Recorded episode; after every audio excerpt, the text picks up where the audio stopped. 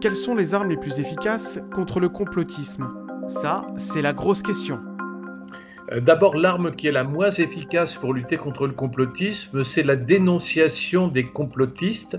C'est-à-dire que si vous dites que les complotistes sont des abrutis, des paranoïaques, des malades mentaux, des extrémistes, ça ne sert à rien parce qu'ils vous répondront toujours oui, mais vous ne m'avez pas répondu sur le fond.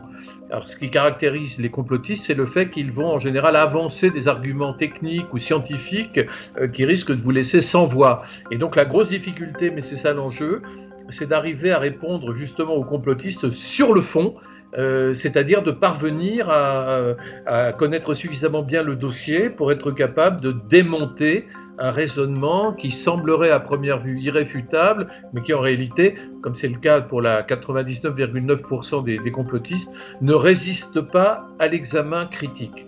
Donc la seule réponse possible au complotisme pour moi, c'est essayer, si c'est possible, parce que c'est difficile, de répondre sur le fond.